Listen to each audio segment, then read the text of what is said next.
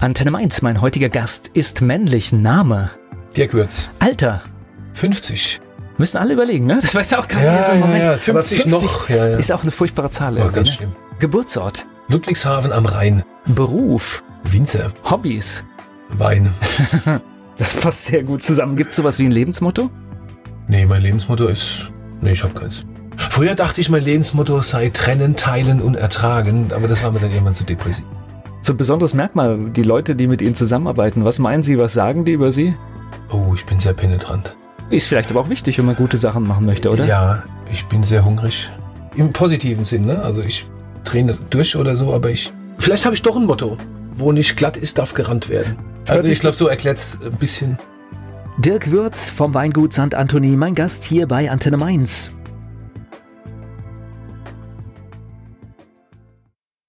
Dirk Würz macht Wein in Nierstein, kommt aber aus einer ganz anderen Gegend in Rheinland-Pfalz und ist mein Gast hier bei Antenne Mainz. Kindheit dann war in Ludwigshafen, mhm. das heißt und Schule und all das? Ja, ja, Schule in Ludwigshafen, dann später Mannheim, als ich das erste Mal meiner Familie mitgeteilt habe, dass ich also beabsichtige, irgendwas anderes zu machen als das, was die sich so vorgestellt haben, würde ich gleich mal auf so eine Privatschule weggelaufen. Was war denn die Vorstellung? Ja, also irgendwie Abitur studieren, Beamte. Ich komme aus so einer Bildungsbürgerfamilie. Sicherheit. Ja, Beamte, Lehrer, Anwälte. Mach was sicheres, Bub. Geh von mir aus auch in die Politik, das ist auch okay, aber als so klar war, mal wollte ich Glaswerker werden, ja, Schwachsinn. Dann aber irgendwann war klar, also Bauer ist schon cool, ja. Gab's halt bei mir in der Familie nicht und war dann dementsprechend auch kompliziert. Also, und das war wirklich schon der Plan, ja? Es geht in die Landwirtschaft, ja? Ich wusste, das ist meins. Das Final dann umzusetzen hat noch ein bisschen gedauert. Aber ich habe dann immer so nebenbei auch beim Bauer gearbeitet und so. Und das war schon, fand das schon cool, ja. Landwirtschaft in Ludwigshafen-Mannheim sieht ein bisschen anders aus als jetzt ja. bei uns in der Region, ja. ne? Landwirtschaft in Lu heißt Gemüse. Es gibt so einen Autobahnabschnitt, wenn man ja. da vorbeifährt, da riecht man die Zwiebeln. Ja, und den Blumenkohl. Und so. ja, irgendwo, genau. irgendwo in der Europäischen Union wird mehr Blumenkohl angebaut als in Ruchheim. Ruchheim ist so kurz vor Ludwigshafen. Okay. So riecht's da manchmal auch. Verrückt. Ja, das Gemüsezentrum. Das habe ich auch mal eine Zeit lang gemacht, aber haben wir so auf dem Gurkenbomber gelegen und so, aber das fand ich uncool. Mir ist es passiert, dass ich mit 17 Wein entdeckt habe. Und durch eine lustige Geschichte, ich war verliebt in ein Mädchen.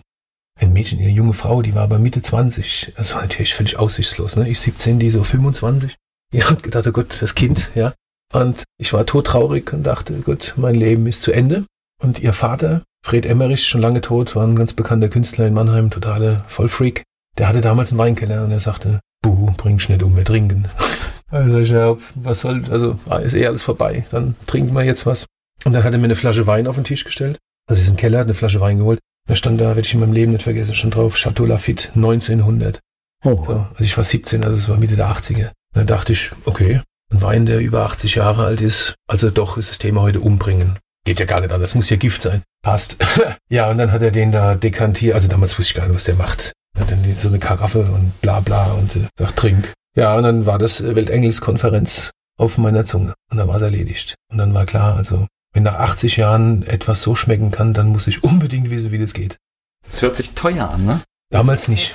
Das war noch kurz bevor diese Preise so ex. Also natürlich hat es damals schon Geld gekostet, aber diese Irrsinnspreise wie heute, die gab es damals nicht. Das ging erst so Ende der 80er los durch diese Rodenstock-Geschichte, durch diese Thomas Jefferson-Flaschen, die dafür gesorgt haben, dass der Wein, dass Bordeaux, alte Weine und Wein überhaupt so einen Riesenknall gemacht haben ne? und das auf einmal auch für Spekulanten und sowas von Interesse war. Aber Damals, also ich weiß nicht, ich hatte mal einen Ferienjob und habe danach von dem Geld, was ich hatte, 47er Cheval Blanc gekauft.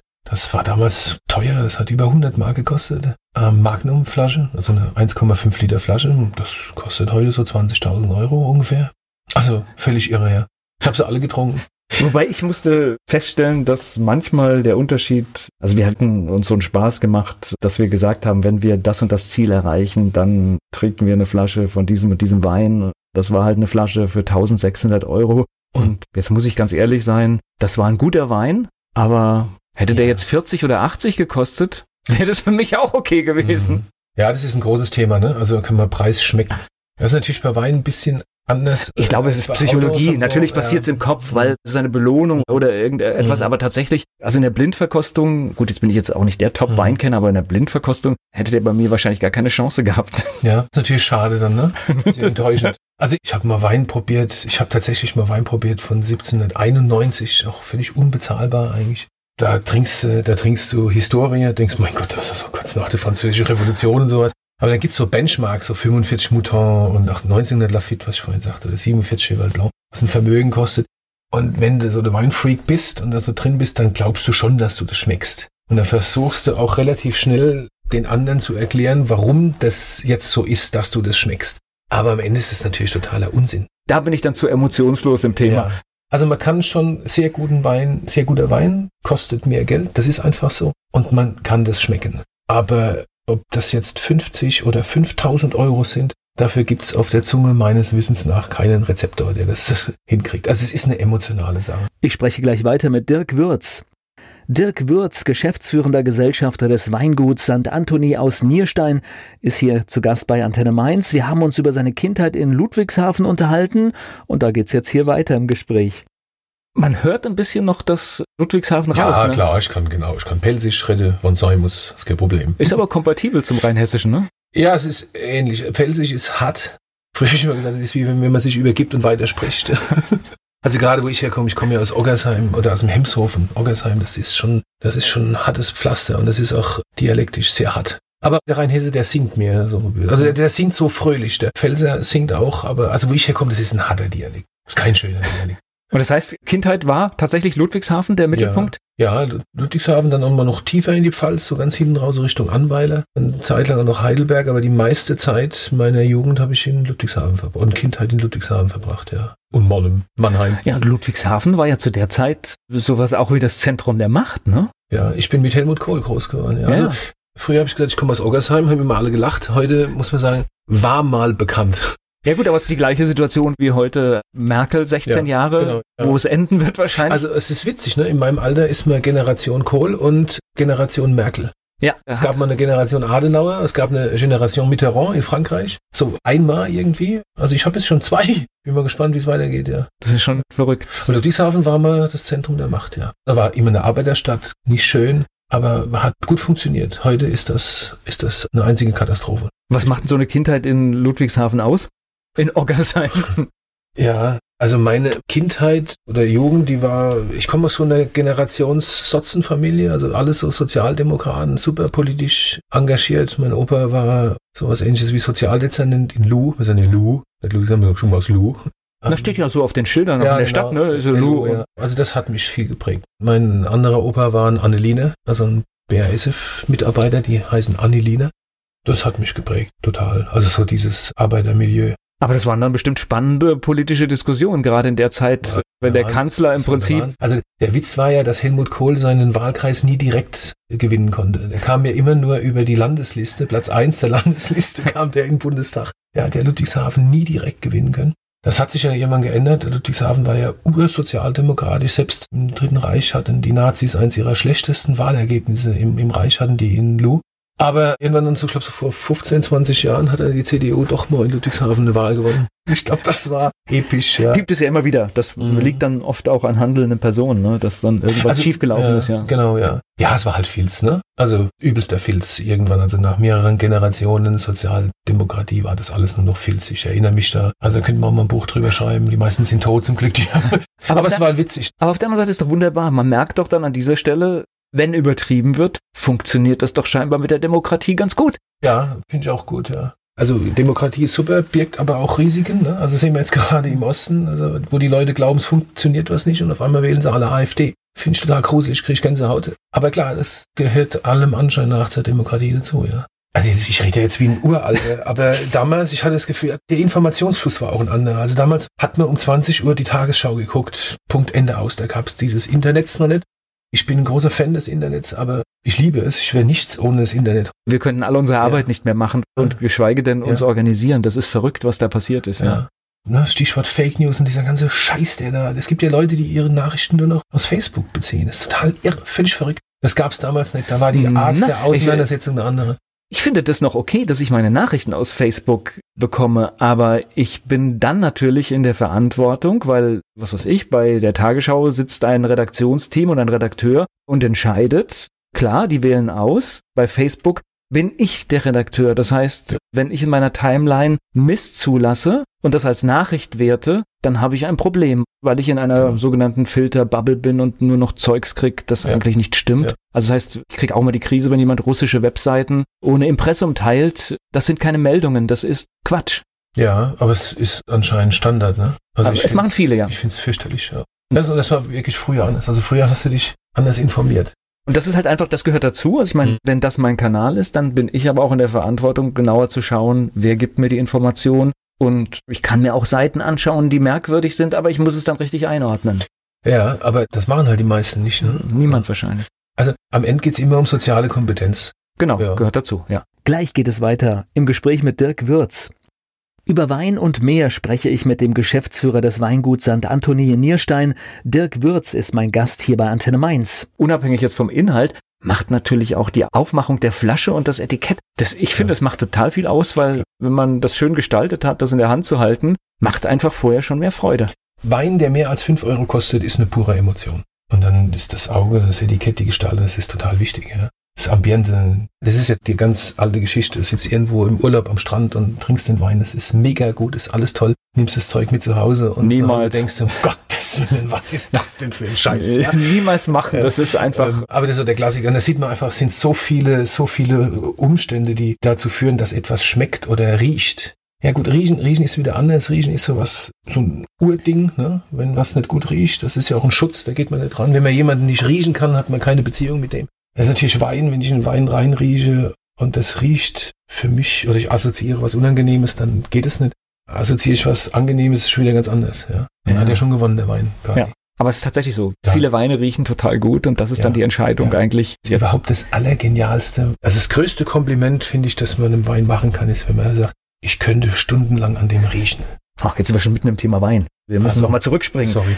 Nein, ist alles gut.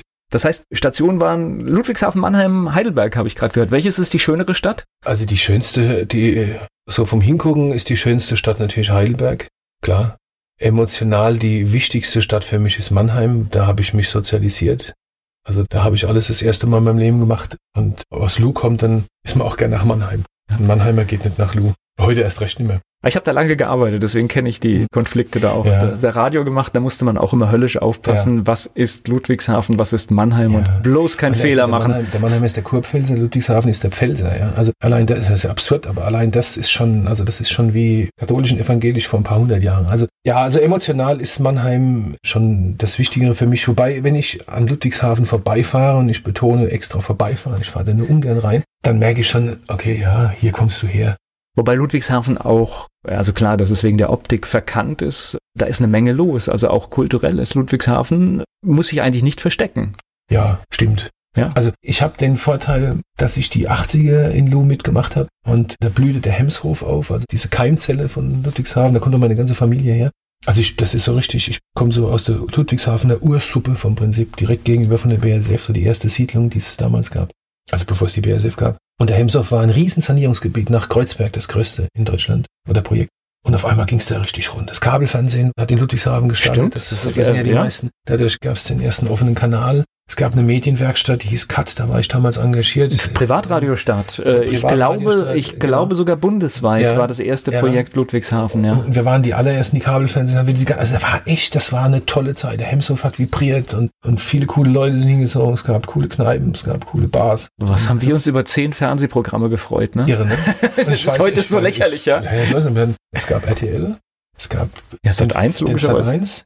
Dann gab es den Musikbox, also den, den allerersten genau. Musikchannel. Und ich weiß, darüber haben wir uns wirklich gefreut, weil das war eine echte Bereicherung, weil vorher ja. war der Musikzugang tatsächlich nur übers Radio. Ja. Es gab keinen anderen, also man hatte eigene Musik und Radio und das war, das genau. war der Zugang zu Musik. Genau. Und zum ersten Mal hat man auch viele Leute erstmal richtig gesehen im Video, ja, ja die man vorher gar nicht kannte, natürlich. ja. Ja, im Öffentlich-Rechtlichen gab es irgendwie Formel 1. Ich glaube, die, so, glaub, die haben sogar nachgezogen. Ich ich glaube, sogar wegen der privaten Entwicklung ja. kamen die erst mit Formel 1. Ich glaube, ja. das war. Ja, ja. Also ich wollte groß mit Hitparade und Disco, so ja. Richter, ja. Und auf einmal läuft und Musik ist ein wesentlich, also wichtiger, einer der wichtigsten Bestandteile meines Lebens überhaupt neben Wein. Und auf einmal laufen da den ganzen Tag Videos, ja. Also das war ja wie ein Paradies. Ich kann mich noch daran erinnern, der, der, Sky Channel hat da auch ja. angefangen, hatte auch einen englischsprachigen, genau. genau. irgendwie nachmittags immer Musik gemacht. Ja. Das habe ich auch oft geguckt, ja. Und das war eine tolle Zeit. Also da hat Lou auch prosperiert. Die Stadt war toll, die hatten damals so unvorstellbar viel Geld. Auch die Innenstadt war wie geleckt, ja.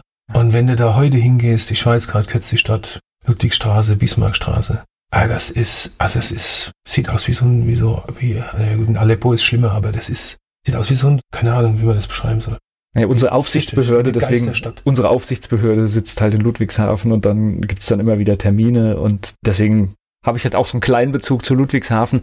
Aber ehrlich gesagt, ich bin auch immer froh, wenn ich wieder rausfahre. Ich war länger dort, weil der SWR so, eine, so ein Porträt gemacht hat.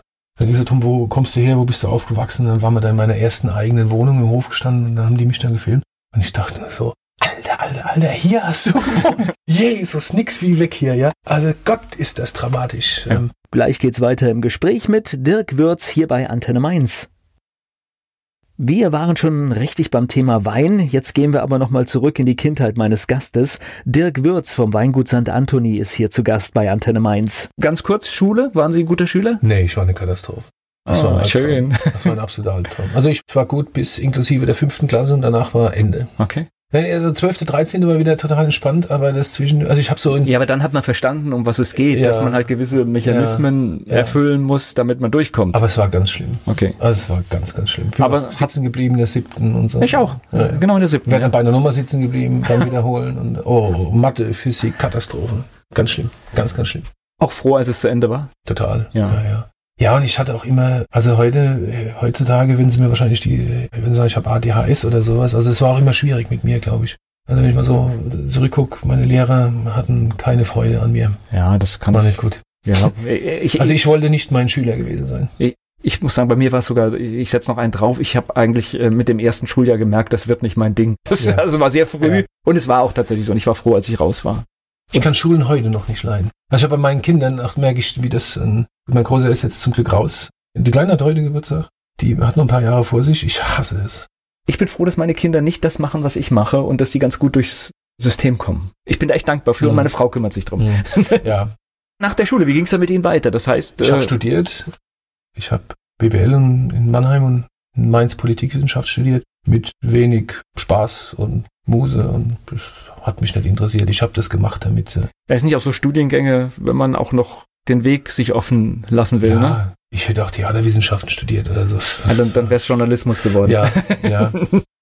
Ich hatte tatsächlich mal eine Zeit lang überlegt, ob ich Kunst studiere. Durch die Filmerei für den offenen Kanal und Medienwerkstatt und so. Und dann kam ich früh zum Filmen und das fand ich total spannend. War damals die ersten VHS-Kameras und so. Und, ja, ihre. Ich mache ja heute noch Filme. Und dann habe ich überlegt, ja, das wäre was, aber dann, ach, ja, dann habe ich diesen Kokolores da studiert und, aber das war nichts für mich. Also es war fürchterlich ich weiß nicht, wie ich erst mal in die Uni hier bin und dachte, naja, setzt sich halt auch in die letzte Reihe, wie das so in der Schule war, ja. Weil da sitzen die cool und da waren dann nur so Typen mit so Aktenkoffer und, und so Streber und die hatten schon einen Plan für und ich dachte, scheiße, wo bin ich denn hier, ja. Also ging gar nicht. Fürchterlich. Fürchterlich. Schrecklich, schrecklich, schrecklich. Also war nicht gut. Durchgezogen? Nee, nee, um Gottes Willen, bin durchgedreht. Also das war, nee, nee. Hm. Nee, ich habe dann irgendwann gemerkt, okay, das geht gar nicht. Also das kannst du nicht. Aber das ist auch gut zu ja. wissen, man merkt, ich finde, das ist legitim, wenn man an ja. irgendeiner Stelle sagt, ich merke jetzt hier gerade, ich bin auf dem falschen Weg. Ja, wie gesagt, für mich waren das Platzhalter. Mir war klar, ich muss in die Landwirtschaft. Okay. Koste es, was es wolle. So, und wie kam's? Wie gesagt, das mit dem Bauer, das habe ich dann relativ schnell, so Agroindustrie, die fand ich uncool. Das mit dem Trinken fand ich ganz gut. Und naja, und dann über diverse Praktika und so bin ich dann da reingerutscht, ja.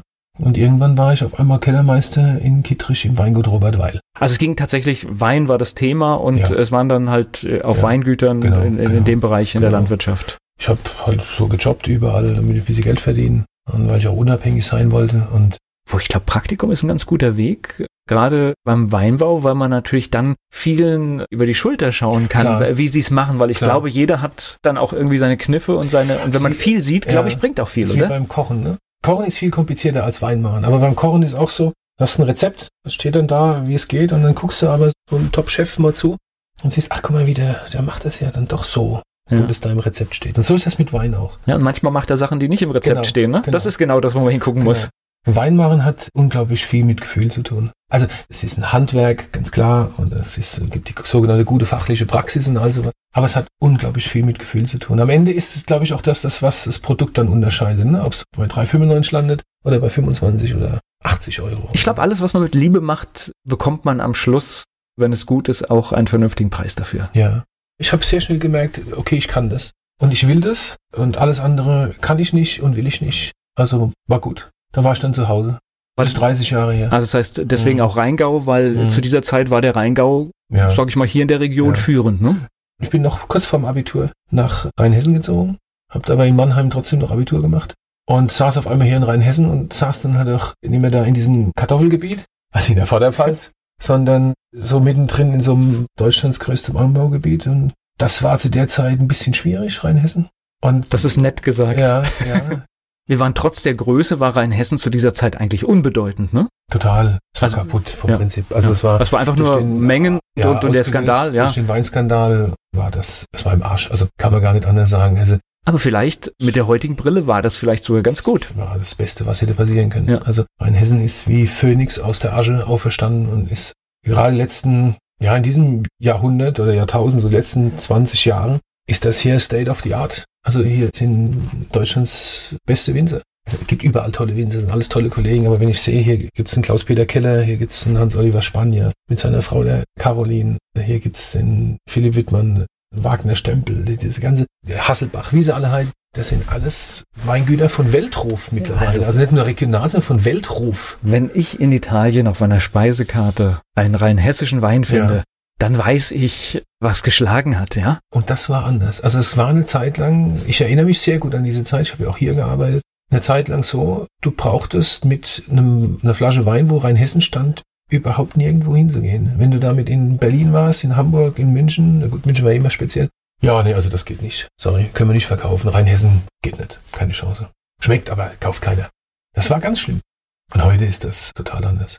Auch die Generation, die nachgewachsen ist in Rheinhessen, denke immer, ich gehöre zu dieser ersten Generation. Jetzt gibt es ja schon die dritte nach, die zweite nach mir.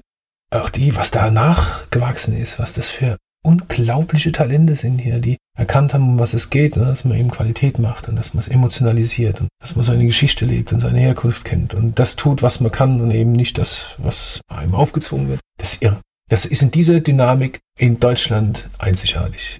Kann man nicht anders sagen. Es gibt nirgendwo so einen Pool an herausragenden Talenten, wie das seit zwei Jahrzehnten in Rheinhessen ist. Und es wachsen immer wieder welche nach. Immer wieder. Das ist in der Form echt einzigartig. Aber es liegt natürlich auch an der Größe, oder es ist der Größe des Gebiets geschuldet. Und ich glaube auch ein bisschen des neuen Gens, das da seit zwei Jahrzehnten drin Aber ich glaube auch Geisenheim ist mitverantwortlich, oder? Unbedingt. Im Grunde genommen ist Geisenheim für alles verantwortlich, was zur Erfolgsgeschichte des deutschen Weins in den letzten zwei, sagen wir drei Jahrzehnten gehört. Ohne Geisenheim wäre das ganz schlimm, ja. Weil ich glaube, da ist ja so alles gebündelt worden. Das heißt Mhm. nicht nur, wie mache ich den Wein gut, wie, sondern auch, Mag dich stehen. äh, so genau. weiter. Also das heißt, es Mhm. bringt ja nichts, wenn ich guten Wein mache und keiner Nee. weiß es. Also da ist Geisenheim weltweit führend. Also früher ist man nach Bordeaux oder nach Montpellier zum Studieren und heute kommen sie alle nach Geisenheim.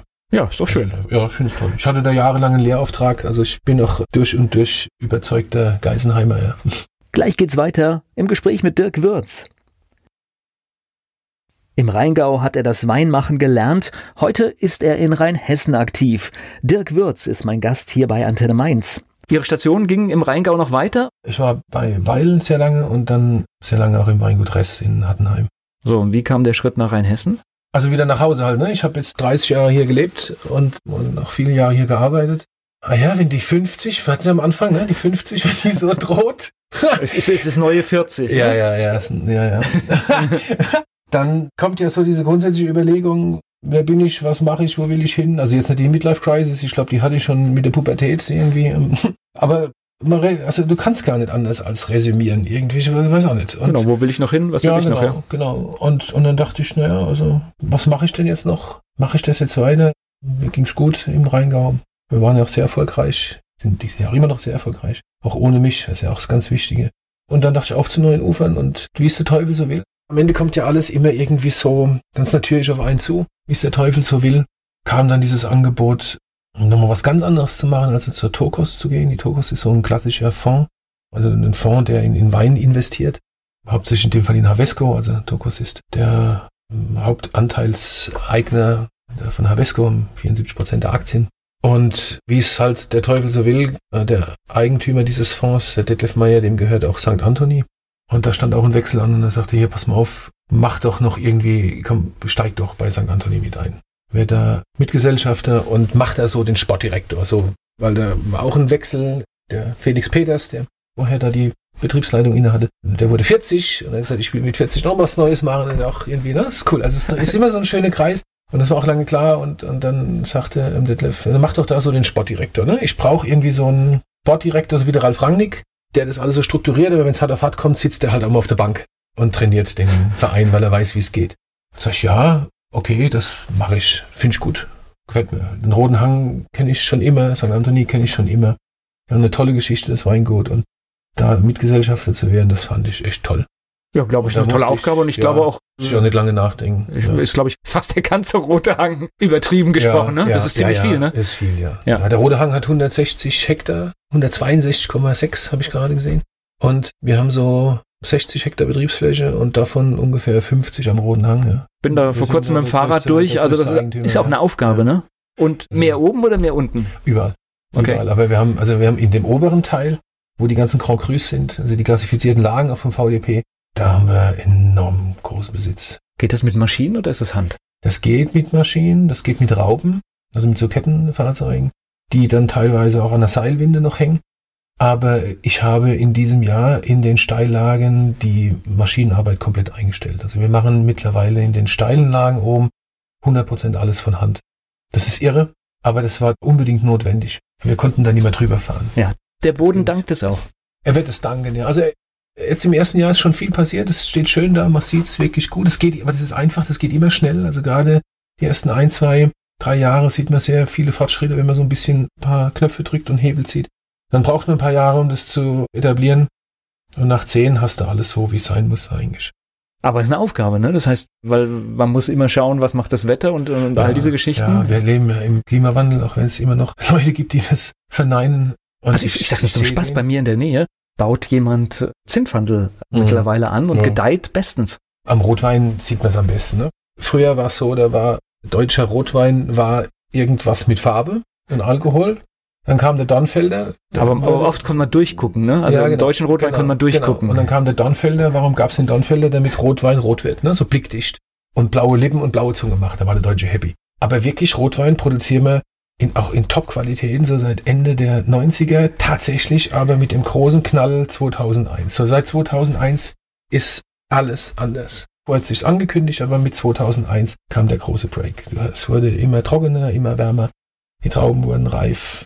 Wirklich richtig reif. Früher, warum hat der Rote Hang so eine hohe Reputation? Weil das einer der ganz wenigen Plätze in ganz Deutschland war, im Pettental zum Beispiel, wo die Riesling-Trauben jedes Jahr reif wurden. Die wurden einfach immer reif.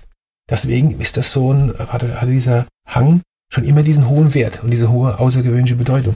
Jetzt wird alles überall reif. Es spielt gar keine Rolle mehr. Jetzt musst du sogar aufpassen, dass es nicht zu reif wird. Also, dass du nicht aus Versehen Rotwein produzierst mit 15% Alkohol. Das wäre früher undenkbar gewesen. Ich habe in den 90ern Spätburgunder produziert im Rheingau. Da waren wir, da waren wir froh, dass es genug Zucker gab, ja. Also, also den wir noch dran rühren konnten, meine ich, ne? damit es überhaupt Alkohol gibt hinterher. Also, es werden in Deutschland auch schon immer tolle Rotweine produziert, in Ausnahmejahren, auch schon in den 50er, in den 30 ich habe gerade aus den 30er Jahren 1937er Assmannshäuser Höllenberg getrunken. Ein traumhafter Wein, ja. Wirklich ganz toll. Das gab's immer schon. Aber jetzt gibt's das halt nur. Wir sind einfach die großen Profiteure vom Klimawandel, auch wenn das scheiße klingt und scheiße ist. Aber so ist es halt. Das ist fürchterlich zu sagen, aber uns im Weinbau, für uns im Weinbau ist der Klimawandel das Beste, was hätte passieren können. Gleich geht es weiter im Gespräch mit Dirk Würz. Vom Weingut St. Anthony ist er hier. Über Wein spreche ich mit Dirk Würz und er macht Wein am Roten Hang in Nierstein und ist mein Gast hier bei Antenne Mainz. Das heißt aber, wir werden uns irgendwann auch von Sorten, die wir heute haben, verabschieden hier? Ja, das ist eine große Diskussion, so nach dem Motto, wächst denn irgendwie da noch Riesling, wächst da überhaupt noch Wein? Ne? Also wenn wir jetzt mal den Roten Hang zum Beispiel sehen, der ja extrem warm ist, können wir da künftig, ohne dass wir Wasser ganz gezielt einsetzen, können wir da überhaupt noch Wein produzieren? Ich glaube nein. Also ich denke mal, ohne Bewässern wird es in 10, 15 Jahren gar nicht mehr gehen. Also dann ist die große Frage. Also wie im Süden dann, ne? Ja, dann ist die große Frage, geht es? Also kann ich so ein wertvolles Gut wie Wasser dafür verschwenden, um sowas Unnötiges wie Trauben zu produzieren? Das ist eine grundsätzliche Frage, die man sich stellen muss. Ich, meine, ich mache so ein bisschen Weinbau in Washington State auch. Das ist Wüste. Das ist richtige Wüste. Und da werden Milliarden Liter von Wasser durchgeballert, um da neben Wein noch Hopfen und größte Tulpenanbaugebiet der Welt ist in Washington State in der Wüste. Total verrückt. Also fragst du dich, geht das, ne? Kann man das machen? Wasser wird zur Währung, so siehe Nestle. Aber klar, heißt das, künftig, es gibt keinen Riesling mehr, oder wächst dann hier Sauvignon Blanc, alle denken, ja, dann ist das Sauvignon Blanc, das kennt so jeder, weil er, alle waren irgendwie mal in Südafrika, haben da gearbeitet, da ist warm, da wächst Sauvignon Blanc. Ich glaube, das ist alles Quatsch. Also ich denke, es wird immer Riesling geben, der verändert sich halt nur, der schmeckt dann anders. Also wir haben das ja jetzt schon, wenn ich heute, wenn ich einen Wein aus dem Jahrgang 2015 nehme, dann hat der Riesling, hat der nichts mehr mit dem zu tun, wie er 1995 geschmeckt hat. Gar nichts mehr, nicht mehr mehr im Ansatz. Das sind, der Geschmackstypus hat sich komplett verändert, die Säure ist viel moderater, der Alkohol ist Gut, mittlerweile, zwischendurch war extrem hoch, jetzt ist er wieder einigermaßen cool. Ist aber alles ist viel runder, harmonischer, gut eingebunden. Früher, also mit so einem Wein, 96er, trockene Rieslinge aus dem Rheingau, ey, da kriegst du, da kriegst du den Lack vom Auto mit ab. Heute noch, ja. Das will kein Mensch. Das ist nicht zu trinken, das ist unmöglich. Sowas gibt's heute gar nicht mehr. Und der Charakter hat sich total verändert. Und der wird sich weiter verändern. Vielleicht ist Riesling irgendwann die Sorte mit einer total moderaten Säure. Gut möglich. Also wir haben ja heute schon im roten Hang Säurewert am Ende auf der Flasche von 5,8, 6,2, 6,5 Gramm. Das war ja früher 10 und haben entsäuert, ja. War alles undenkbar. Es wird sich einfach, es verändert sich das Geschmacksbild. Ich glaube auch nicht, dass es sinnvoll wäre zu sagen, hm, in 10, 15 Jahren wächst vielleicht kein Riesling mehr, lass uns mal was anderes pflanzen. Ja? Wir erklär, haben jetzt 100 Jahre lang der Welt erklärt, dass Riesling die beste Weißweinsorte ist. Wäre, glaube ich, blöd. Ne? Das wäre echt saublöd, da jetzt wieder mit was Neuem anzufangen. Ähm, aber meine Frage zielte darauf ab, aber es kann durchaus sein, dass wir schon an der einen oder anderen Stelle vielleicht Dinge sehen, die heute nicht wachsen können, die vielleicht ja. irgendwann bei uns dann auch ja. heimisch werden. Ja, wir sehen sie ja jetzt mit Syrah und Cabernet Sauvignon, Merlot, Zinfandel, all das Zeug. Primitivo. Primitivo wäre cool. Die ganze Welt trinkt Primitivo. Wenn du Primitivo aufs Etikett schreibst, hast du Erfolg. Ja, ja das ist so. Hier in Deutschland, die Leute trinken Grauburgunder und Primitivo. Wobei jetzt beim Rotwein, also letztes Jahr, ich habe die hier einige gesehen, die haben Prozentzahlen drauf. Die kenne ich nur aus Italien, Spanien, Südafrika, Kalifornien und so weiter. Und da dreht sich's gerade, ne? Gerade so Kalifornien, die guten kalifornischen Weine haben 12,5 Prozent Alkohol. Ne? Genau. Und die hatten früher 15,5, 16. Sowas sehe ich hier auch so mit 15 und 15,5. Genau. Ja, es ist schwierig. Das ist keine gute Entwicklung. Muss auch nicht sein. Muss einfach früher ernten. Das ist nicht nötig. Es ist auch dieses dicke, fette, marmeladige Zeug. Das, klar, das hat seinen Markt, aber das ist nichts, womit man ein USP aufbaut oder eine Reputation kriegt. Es ist, Primitivo ist gut zum Überleben.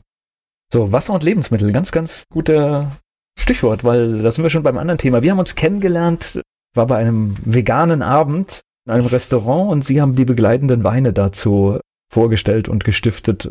Wie kommt der Bezug zur veganen Ernährung? Ja, das liegt, äh, das ist einfach erklärt. Ich lebe so. also ich esse keine Tiere. Seit wann?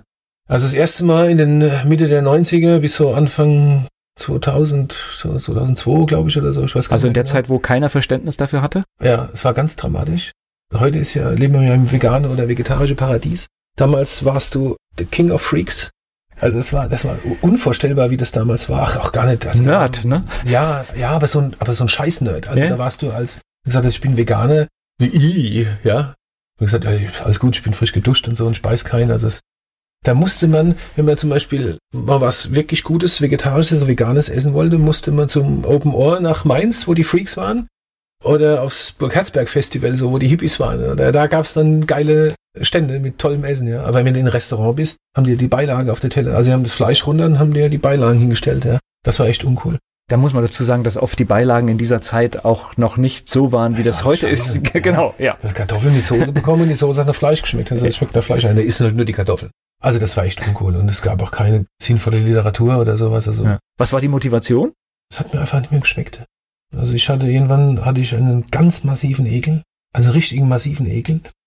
Mein Onkel, ein Arzt, ein Orthopäde, aber schon immer auch so ein, einer der Pioniere in Sachen Homöopathie. Ganz witzige Kombi, ne? Also Orthopäde und Homöopath, total verrückt.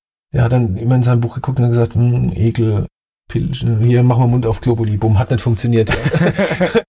Ja. Es war einfach eklig. Ich habe mich total geekelt und habe dann auch tatsächlich irgendwann auch keinen Käse mehr gegessen. Ich habe mich mega geekelt. Das war ganz ja. schlimm.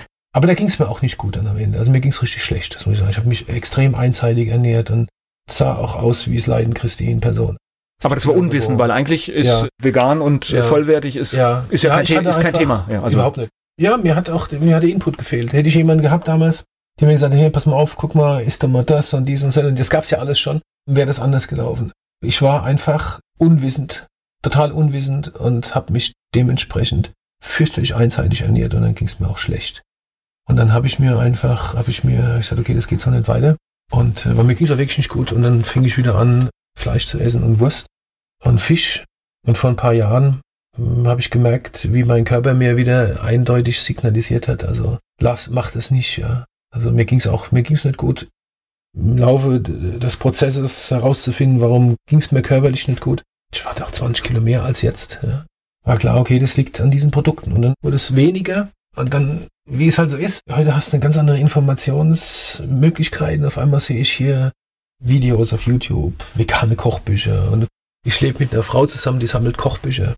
Das ist auch so ein Knaller. Die haben, ich weiß gar nicht, wie viele Kochbücher ich kaufe jede, jede Woche. Ich glaube, sie, glaub, sie ist diejenige, die die Kochbuchindustrie überhaupt am Leben erhält. Ich kaufe jede Woche bestimmt ein Kochbuch. Total cool. Und halt ganz viele auch vegetarische und vegane Geschichten. Und, und auf einmal wird es viel einfacher. Und dann kommst du in diesen Prozess, wo du merkst, ja, lässt es weg, lässt es immer mehr weg. Dann probierst du es wieder und denkst, oh, wie schmeckt das denn? Also wenn man eine Zeit lang kein Fleisch gegessen hat und dann isst man wieder ein Stück Fleisch, also wenn mir da einer sagt, hm, ne, so was ein Genuss, kann ich mir mit dem Kopf schütteln. Also es schmeckt so merkwürdig. Und dann, also ist bei mir völlig bei mir ist es, also ich esse jetzt auch fast 20 Jahre kein Fleisch und bei mir ist es echt weg und ich, äh, ich habe eine schöne Episode. Es gibt einen, und der macht echt einen guten Job, einen veganen Metzger in Frankfurt. Also ist, der, der ist ein mhm. richtiger Metzger, der hat auch ganz normal, weil er sagt, er überlebt sonst nicht, aber er hat alles auch in vegan. Und äh, da habe ich mir ein paar Sachen geholt und unter anderem macht er auch veganes Met. Weil das ist etwas, hat man irgendwie im Kopf. Aus der Kindheit habe ich mal gegessen, wollte ich probieren. Ich konnte selbst die vegane Variante, weil sie so echt und täuschend war, nicht essen. Ich kenne das gut. Neulich hatte, hatte meine liebe Freundin Muriel, die das Weinhaus Blumen in Mainz macht, ähm, wollte mir was gut. Die kocht unglaublich gut vegan, auch mit viel Kräutern und Blumen und sowas. Ganz toll, ganz, ganz toll, sehr abwechslungsreich, sehr nahrhaft, sehr gesund, sehr schmackhaft, vor allen Dingen auch. Sieht richtig lecker.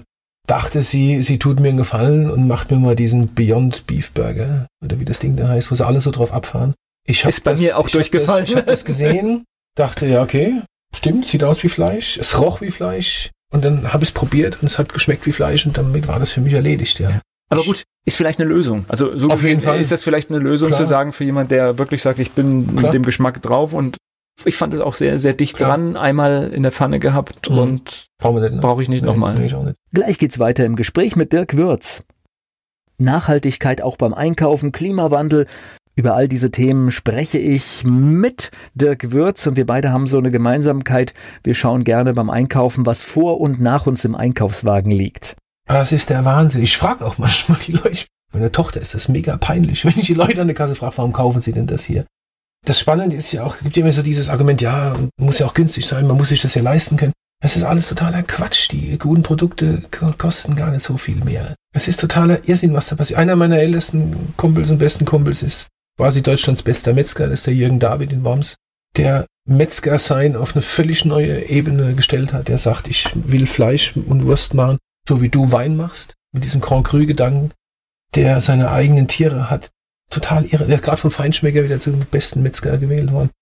Bei dem kann man ruhigen Gewissens ein Stück Fleisch kaufen. Wenn man sich seine Kundschaft anguckt, dann sieht man auch, dass das Leute sind, die auch über den Einkauf dort langsam ein anderes Bewusstsein entwickeln. Die sagen, es kostet mehr. Also muss ich das jetzt jeden Tag haben?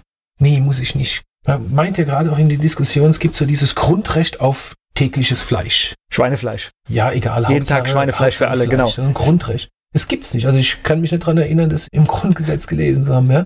Und wenn ich sehe, was dabei rauskommt, wenn, wenn ich sehe, ich will jetzt nicht die Welt retten. Ich habe lange selbst mit Tieren, also geschlachtet und all sowas. Aber es kann nicht sein, wie mit diesem, das sind Lebewesen, wie man damit umgeht. Das ist unter aller Sau im wahrsten Sinne des Wortes.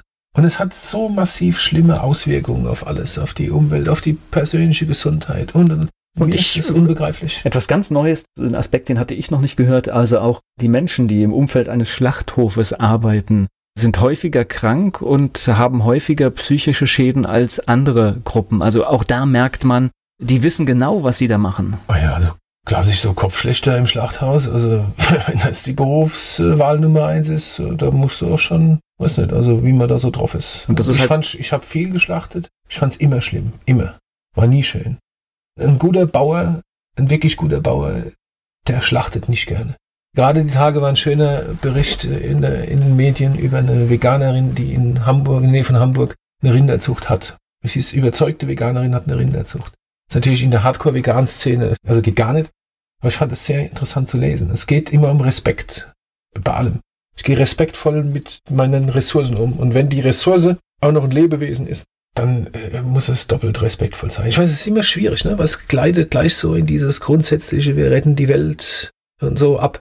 Ich will auch gar niemanden missionieren oder sowas, überhaupt gar nicht. Aber es wird ja schon lange, wenn die Leute ein bisschen nachdenken, wir steuern ja in eine Superkatastrophe weltweit bei dem Zeug, was wir fressen. Das ist ja, ein, kann man gar nicht anders sagen, das ist ja ein Albtraum. Na, ich glaube, wir, müssen einfach, wir müssen einfach immer wieder an die Wertigkeit von Dingen kommen und das bedeutet halt einfach, was weiß ich, Sonntagsbraten, sag ja. ich mal als Stichwort, wäre jetzt für mich zwar kein Thema mehr, aber äh, das wäre für mich ein wertiger Umgang. Das heißt, ich freue mich die ganze Woche auf etwas Besonderes an einem besonderen Tag und ja. das ist aber auch dann nur an diesem Tag. Ja, ist wieder besondere Wein. Ja, ja, und dann ist die Menge halt ja. nicht mehr gefragt, sondern ja. einfach es geht um die Qualität und damit würde man, glaube ich, schon viel entlasten. Aber ich glaube, wir, das ist ein Thema ohne Ende. Ich glaube, auch da sind wir wieder bei sozialer Kompetenz, hat mit sozialer Kompetenz zu tun. Und ich glaube mittlerweile, das ist auch eine Frage von Bildung. Und wenn das, wenn das privat nicht funktioniert, dann muss ein Schulhauptfach oder Haupt, Hauptfach in der Schule, ein Pflichtfach, muss neben sozialer Kompetenz auch Ernährung sein. Sollte ich, so, so oder so. Also, also ansonsten, es lernen, die lernen es ja gar nicht mehr. Die meisten, viele kochen nicht. Ich koche jeden Abend. Also, oder wir kochen. Gut, wir sind viel unterwegs, aber wir kochen, wenn wir zu Hause sind, wir kochen jeden Tag. Immer frisch. Das ist gar auch gar nicht so viel Aufwand. Also das ist, äh und ist immer die günstigste Variante, das kommt noch dazu. Ja. Selbst wenn ich teure Lebensmittel kaufe, okay. schlage ich fast jedes Fertigprodukt. Natürlich. Ja. Natürlich. Und ich bin, ich habe in 30 Minuten habe ich eine vegane oder vegetarische Pasta auf dem Tisch, da drehen alle am Rad, ja. Also das, es ist kein Aufwand. Es ist das Wollen, Wollen, so. So, lassen wir so stehen. Ja. Aber begleitende Weine zu einem veganen Menü zu mhm. stellen, bedeutet ja auch, dass die Weine vegan, vegan sein müssen. Genau, ja. So Weine sind alle vegan. Beides natürlich, ja. Warum ist ein Wein nicht vegan? Vegan bei Wein bedeutet tatsächlich nur, dass nach dem Ernten und dem Pressen der Trauben entweder der Saft, also der Most, oder der spätere Wein nicht mit tierischen Zusatzstoffen behandelt wurde, beispielsweise Gelatine oder Eiweiß. Gelatine nimmt man zum Klären, Eiweiß auch. Das heißt, dass Trübstoffe rausgehen ja, genau, oder was? Genau. Okay. Genau. Und in dem Moment, wo man das mit nicht tierischen Produkten macht, zum Beispiel mit Erbsengelatine, ist der Wein vegan. Also da gibt's auch tolle Diskussionen, natürlich im Netz hauptsächlich, so, ja, und was ist mit den ganzen Viechern im Weinberg. Und wenn ihr kälter, dann sind ja oft Spinnen und Käfer drin und so, ja, natürlich. Tausende, ja, Hunderte, ich glaube, ich habe in meinem Leben bestimmt eine Milliarde Viecher mitgekeltert, ja, also kleinst Insekten, bestimmt eine Milliarde. Aber darum geht's nicht, es geht tatsächlich, und ja, es klingt blöd, es geht tatsächlich in der Definition bei vegan nur um Additive, die später in der Weinbereitung eingesetzt werden. Ich benutze seit ewigen Zeiten keine Gelatine mehr, sowieso nicht. Man kann sich zertifizieren lassen. Also es gibt so eine Vegan-Zertifizierung für Wein. Kostet irgendwie 90 Pfund oder Dollar oder Euro, ich hab's vergessen, irgend sowas. Und dann darfst du auch offiziell draufschreiben, vegan. Kannst das so hinschreiben, ist vegan. Aber wenn dann einer kommt und sagt, ich möchte bitte, dass das geprüft ist, und dann kann man sich halt zertifizieren lassen. Ich spreche gleich weiter mit Dirk Würz. Gelatine, da waren wir gerade im Gespräch hängen geblieben, die wird beim Weinmachen oft benutzt. Für was? Das verrät uns jetzt Dirk Würz vom Weingut St. Anthony. Er ist mein Gast hier bei Antenne Mainz. Und Gelatine nimmt man, weil es günstig ist? Ja, weil es gut funktioniert. Ja. Funktioniert einfach. Aber pff. ja, geht auch sowieso. Ist eigentlich schade, wenn man so ein schönes Produkt macht und ja. dann nimmt man am Ende ja. sowas wie Gelatine. Ja. Weil das ja wirklich auch jetzt kein schönes Produkt ist. Nee, Gelatine ist ein ziemlich ekelhaftes Produkt. Ich erinnere mich gut daran, als ich noch mit Gelatine gearbeitet habe, wenn ich diesen Kanister aufgeschraubt habe. Och, diesen Geruch, das ist nicht schön. Das hat sich über Jahrhunderte bewährt vom Prinzip her.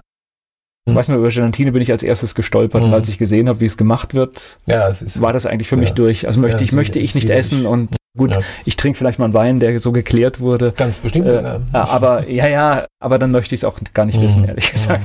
Ja, es ist auch nicht nötig. Also es, man braucht das vom Prinzip eigentlich nicht mehr. Wenn man sich ein bisschen Zeit lässt äh, beim Wein produzieren, dann ist das alles gar nicht nötig. Denn der Most klärt sich von selbst. Also das ist über Nacht oder in zwei Tagen. Das ist überhaupt kein Ding. Ja. Also alles easy. Wenn ich das gerade so richtig gehört habe, fühlen Sie sich gut aufgestellt für die Zukunft. Also Wein und Rheinhessen. Ja, ich bin hier zu Hause. Das ist einfach, ich bin Pfälzer, ja, aber ich bin so früh aus der Pfalz weg. Ähm, ich bin hier zu Hause. Ich merke das. Ich merke das jeden Tag, wenn ich hierher komme, das ist, dass das mein Zuhause ist. Also das Emotionale.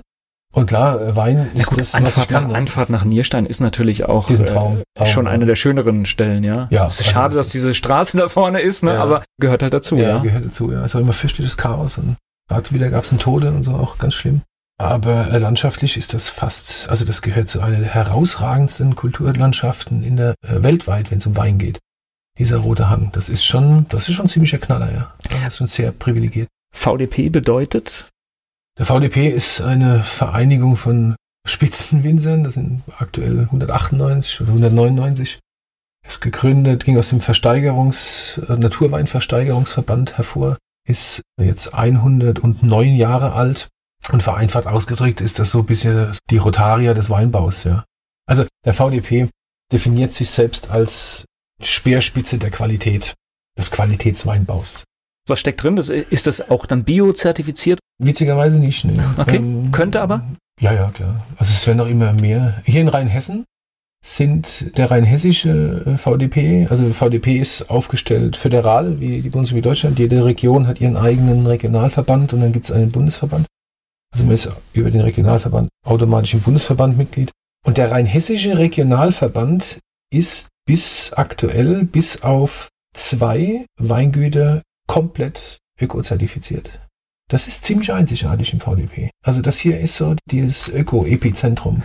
Ich merke das mittlerweile, wenn man, wenn man so, so eine Hiveltour läuft zum Beispiel, tatsächlich ohne Schild. Manche machen auch Schilder dran, finde ich auch gut. Ist so klar Flagge mhm. zu bekennen, was ich hier mache.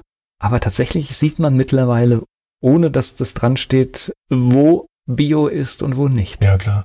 Natürlich auch deshalb, weil wir. Oder es gibt, oder es muss nicht zwingend Bio sein, mhm. man merkt, wo jemand mhm. Äh, sagt, ich versuche wirklich mhm. auf das zu verzichten, auf das mhm. ich verzichten kann. Also wenn das Blau, Gelb und Weiß blüht zwischen den, das ist echt, äh, das hat sich geändert. Ja. Wir sind natürlich alle unglaublich durch diese Glyphosat-Geschichte unglaublich sensibilisiert für diese Optik.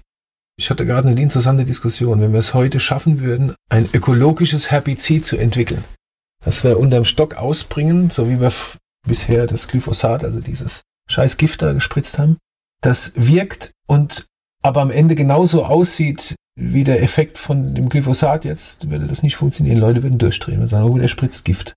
Aber wir sind unglaublich sensibilisiert. Die öffentliche Meinung ist da, was das anbelangt. Deswegen glaube ich, sieht man ist die Wahrnehmung auch eine andere. Ne? Also du läufst da durch und denkst, muss ja gar nicht braun da, okay, Öko. Muss gar nicht sein, ne? Also geht ja noch viel weiter. Aber ich finde das gar nicht schlecht, ja. Ich mache aus Überzeugung ökologischen Weinbau seit vielen, vielen, vielen Jahren. Für mich käme konventioneller Weinbau überhaupt nie in Betracht. Aus Überzeugung. Ich würde nie sagen, dass konventioneller Weinbau schlecht ist. Das hat alles seine, jeder soll es so machen, wie er es für richtig hält. Aber für mich in meinem Mikrokosmos gibt es nur ökologischen ist es dann stressiger? Steht man da mehr unter Anspannung? Ja, das Risiko ist halt ein bisschen höher. Ne? Okay. Also du hast halt einfach, du hast Kupfer und Schwefel und das war's. Kupfer ist natürlich kein gutes Mittel, das wissen wir alle. Das ist einfach so das Totschlagargument gegenüber uns Ökos. ihr spritzt ja Kupfer, das ist ein Schwermetall, das reichert sich an im Boden. Ja, stimmt, ist so. Und ihr verballert so viel Diesel, weil ihr öfter spritzen müsst als wir, also Kupfer und Schwefel. Auch das ist wahr. Wir spritzen öfter, wir können. Naja, gut, aber jetzt ich habe vor meiner Haustür einen Weinberg, der nicht vorbildlich gepflegt äh, oder äh, aus meiner Sicht nicht vorbildlich gepflegt ist. Wenn ich eine Strichliste führen sollte, wie oft dort gespritzt wird, ich hätte einiges zu tun. Ja, ja. Wir also trotz haben, Chemie ja, ist ja. da wohl jemand extremst nervös. Ja, die gehen auf Nummer sicher, ne? Also geht da um absolute Risikominimierung. Also das Risiko bei uns Ökos ist einfach höher. Wenn wir uns falschen Mehltau einfangen, dann haben wir einfach ein Problem. Also Peronospora, das ist einfach so. Wenn wir, wenn wir Oidium, echten Mehltau haben und das rechtzeitig sehen, dann können wir Trauben waschen. Alles gut. Was ist Traubenwaschen? Ja, wir waschen diesen Belag weg, ja. Zum Verständnis, das heißt, bin ja kein Winzer. Ja, also in dem Moment, wo ich sehe, dass eine Mehltau-Infektion da ist, dann gehe ich tatsächlich die Trauben waschen. Dann waschen wir die ab. Fahren wir durch und spritzen große Menge Wasser mit, mit ein bisschen Schwefel und dann hilft das. Muss man halt rechtzeitig erkennen, sonst äh, der konventionelle kommt in die Situation eigentlich nicht, ja, weil er präventiv schon viel schlagkräftiger unterwegs ist oder stärker wirken, tiefenwirkender unterwegs ist, als wir das sind. Aber ökologischer Weinbau ist ja viel mehr als Kupfer und CO2-Ausstoß, ja, Schlepperfahren. Im Endeffekt geht es darum, dieses, das sind wir wieder wie beim Tier. Es geht darum, dieses Stück Land, diese Ressource so zu behandeln, wie sich das gehört und die in die nächste Generation zu übergeben in einem Zustand, dass die da auch noch Spaß dran haben. Ich spreche gleich weiter mit Dirk Würz. Er versucht in seinem Betrieb nachhaltig zu arbeiten. Dirk Würz vom Weingut St. Anthony ist hier zu Gast bei Antenne Mainz. Ich habe gerade ein Buch gelesen über Böden. Das heißt, mhm. tatsächlich, wir laugen die Böden so aus, Total. dass die nächste Generation Probleme bekommen wird korrekt. und wir müssen da umdenken. Ja? ja, korrekt. Und wenn die ausgelaugt sind, dann muss ich wieder irgendwas reinbringen, was da eigentlich auch nicht so gehört. Und, ja, dahin gehört. Und das ist, ich sage, ich habe jetzt im Rodenhang in den Steillagen, in den wirklichen Steillagen haben wir die Maschinenarbeit eingestellt und ich sehe sofort, wie dankbar der Boden darauf reagiert. Das klingt jetzt vielleicht ein bisschen esoterisch und abgedreht, aber es ist so. Ich sehe das sofort, es wächst anders. Es ist eine ganz, ganz andere Lebendigkeit da drin. Das Wingen stehen da und sind saftig grün. Das ist wunderbar, ja. Es ist halt Schweinearbeit, ne? Also ich hatte es neulich dieses Jahr, meine, ich war gerade mit einer Gruppe von Gästen im Weinberg und stand an einer Stelle, wo man schönen Blick hat und dann sah ich einen sehr netten Kollegen, wirklich sehr lieber, netter, geschätzter Kollege. Der hatte zwei Leute, die haben halt abgespritzt unterm Stock. Und im Weinberg nebendran standen meine 18 Mann und haben gehackt. Mit der Hacke. Und wer einmal im Weinberg, im Steilhang, im Sommer stand und eine Hacke in der Hand hatte, der weiß, dass das so ziemlich das Uncoolste ist, was man, also das will keiner. Das ist echt scheiße. Das ist einfach nur scheiße. Das ist eine Scheißarbeit. Und dann siehst du es aber halt, ne? Zwei, die auch noch schneller sind oder fast so schnell waren wie meine 18. Und immer weiterreden, was das bedeutet, ja. Das ist eine Katastrophe. Ähm, dann kommt erschwerend hinzu, dass eigentlich keiner bereit ist, für diesen Mehraufwand auch mehr Geld zu bezahlen. Ne? Muss immer alles billig sein und so. Es dreht sich immer im Kreis. Ne? Es bekommen immer wieder, es geht immer um Wertigkeit und Bewusstsein. Aber für mich gibt es überhaupt gar keine andere Alternative, als das so zu machen. Ich, es, es ist undenkbar. Na, und ich glaube wahrscheinlich auch drüber reden. Das gehört wahrscheinlich auch dazu, zu erklären immer wieder und den Versuch, dass die Wertigkeit ich sage jetzt mal, eines Lebensmittels oder eines Genussmittels dann mhm. aufzuzeigen. Das Entscheidende bei dem drüber reden ist halt, dass man nicht mit dem Finger zeigt. Ne? Also das merke ich, je älter ich werde, umso ruhiger werde ich ja auch. Und äh, früher war ich so ein echter, fieser, schlimmer Öko-Taliban. Da bin ich tief in meinem Herzen immer noch. Aber ich merke einfach, dass ich viel mehr erreiche und auch viel mehr Aufmerksamkeit bekomme, wenn ich mit Kollegen rede, wenn ich jetzt sage, was machst du denn da für einen Scheiß? Ja, wir mögen ja alle nicht, Dreck. wir mögen ja alle nicht belehrt ja? werden, ja, das ja. ist ja. So, so, und weil dann geht sofort, ja, ihr blöden Ökos und, ne, dann geht sofort irgendwie, und auf einmal findet ein Austausch statt und ich sehe, ich habe einen ganz lieben, lieben Freund, der im Rheingau ist und eigentlich ein überzeugte konventionelle Winzer, der zackert jetzt auch unterm Stock. Also da gibt's kein äh, Herbizid mehr seit ein paar Jahren. Also er ist kein Öko, aber er sagt, ach ja, guck, ist das schön, oder? Das ist doch schön, wie das aussieht. Sag ich, ja, aber das ist der Ansee. Ein Saar, ja. das heißt, wir müssen wieder eigentlich zu ursprünglichen Dingen zurückkommen, ja. Ja, klar. Wenn Landwirtschaft Agroindustrie ist, dann haben wir ein Problem. Das ist auch wurscht, ob es eine Sau ist, ein Kohlrabi oder eine Traube, ja. Das ist einfach so. Und ich glaube, am Schluss der Kette ist alles gar nicht so viel teurer und trotzdem dann viel vernünftiger. Also manchmal muss man halt dann doch sagen, wir entscheiden viel mit dem, was wir kaufen. Ausnahmslos, klar. Ja. klar. Ich sag ja, es müsste eine gescheite Warenkunde her oder so. Ist, ich kaufe zum Beispiel privat, wenn ich irgendwie von einem Obstregal stehe und da ist der konventionelle Apfel, dann kaufe ich den sowieso nicht. Ich kaufe den Öko-Apfel oder wenn da ein Demeter-Aufkleber ist, kaufe ich sofort den Demeter-Apfel. Sofort auf der Stelle. Genau, weil die Philosophie und man weiß einfach, was der Betrieb, wie er arbeitet. Also ja. da geht es noch nicht mal um Geschmack oder nee. ob der jetzt besser ist, der Apfel, sondern ich mache das tatsächlich genauso, weil ich möchte gerne das, was die Arbeit, die da drin steckt, mitfinanzieren genau, und genau. wissen, dass solche genau, Betriebe. Genau. Der Demeter Apfel ist ein bisschen teurer. Ich mache, ich meine, wir sind selbst Demeter zertifiziert im Weingut seit in diesem Jahr. Deswegen weiß ich schon, was das bedeutet.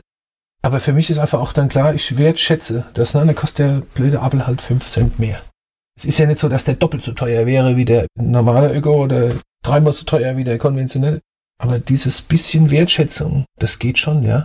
Ja, und Demeter ist ja lange hochprofessionell in dem Bereich unterwegs Extrem. und man weiß natürlich auch, nochmal besser kontrolliert. Ja, also das mit dem Öko ist halt so das eine. Ne? Wir haben die EU-Öko-Verordnung, auf der basiert alles. Die muss man, also man muss halt EU-Öko-zertifiziert sein, sonst wird man auch nicht Demeter zertifiziert. Aber wir sehen ja dank Discounter, was mit Öko-Eiern so alles sein kann. Also das Öko, Öko hat total an Wertigkeit verloren, weil es Skandale gab.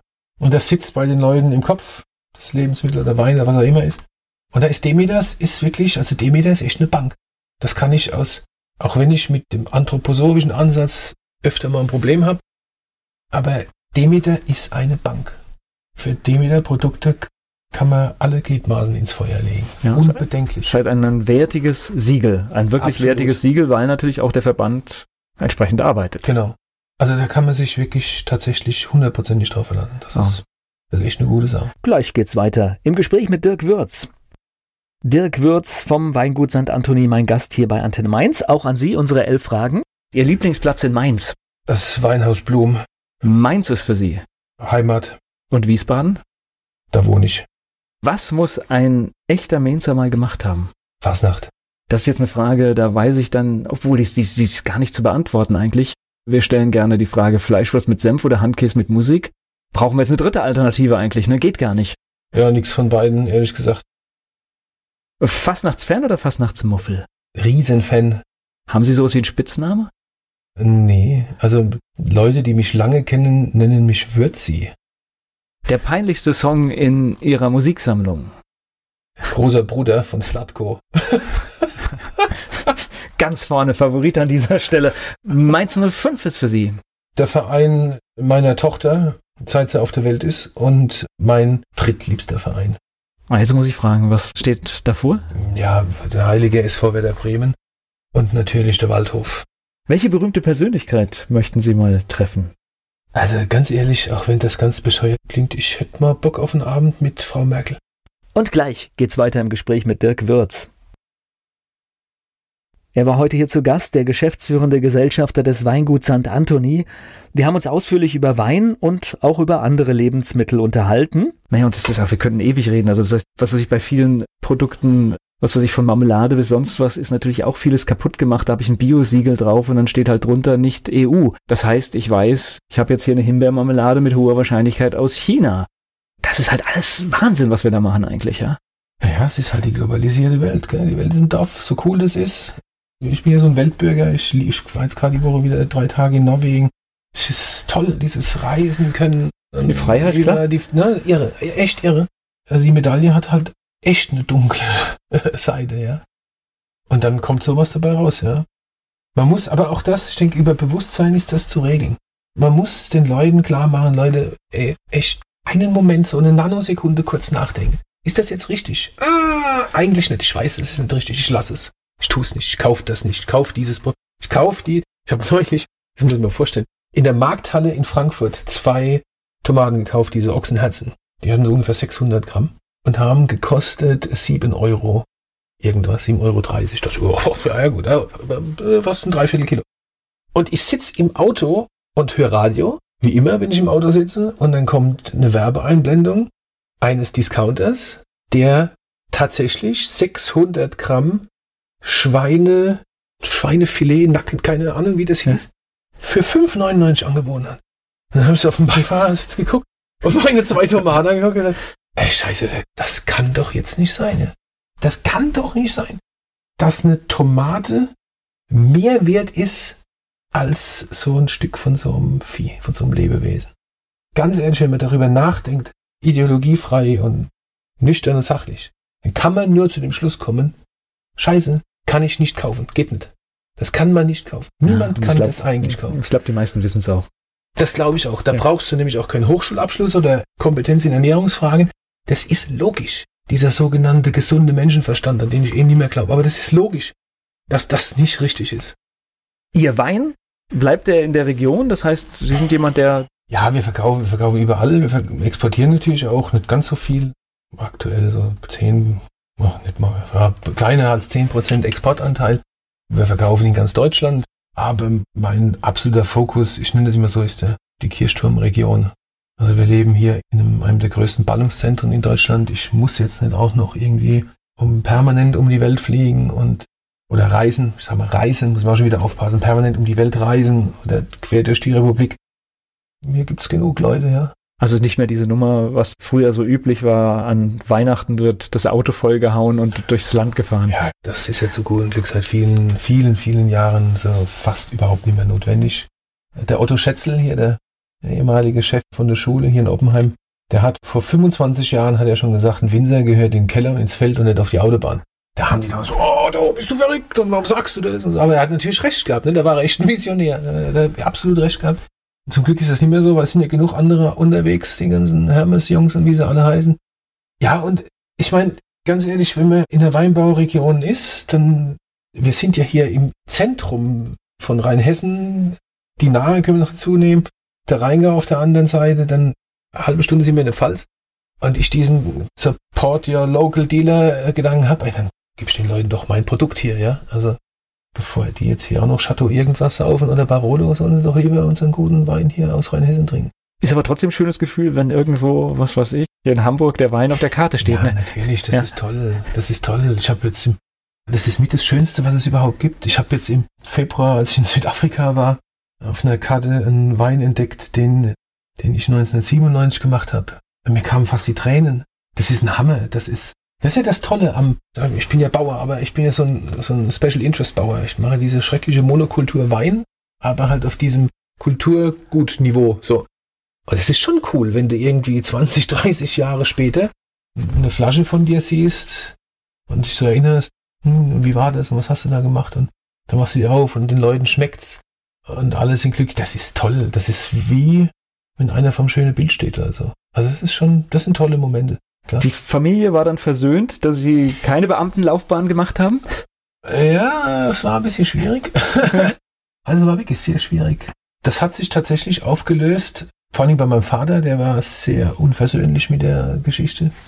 Als Tony Blair seinen vorletzten oder letzten Sohn bekam, hat Weiland Gerhard Schröder als deutscher Bundeskanzler ihm ein Geschenk geschickt und das bestand aus deutschem Riesling. Und eine Flasche davon war vom Weingut Robert Weil. Zu der Zeit war ich da, das war 98 oder sowas, oder 99, ich weiß gar nicht mehr genau. Vielleicht war es auch 2000. Und sowas stand, das stand natürlich in der Bildzeitung. Und dann bekam ich dann einen Anruf, man müsste doch mal reden.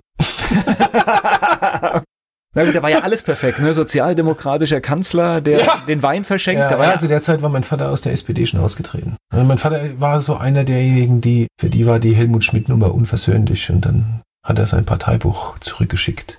Also das war für meinen ja. Vater das Ende seiner Sozienkarriere. Da hat er noch nicht geahnt, dass es noch schlimmer kommen kann. Ja.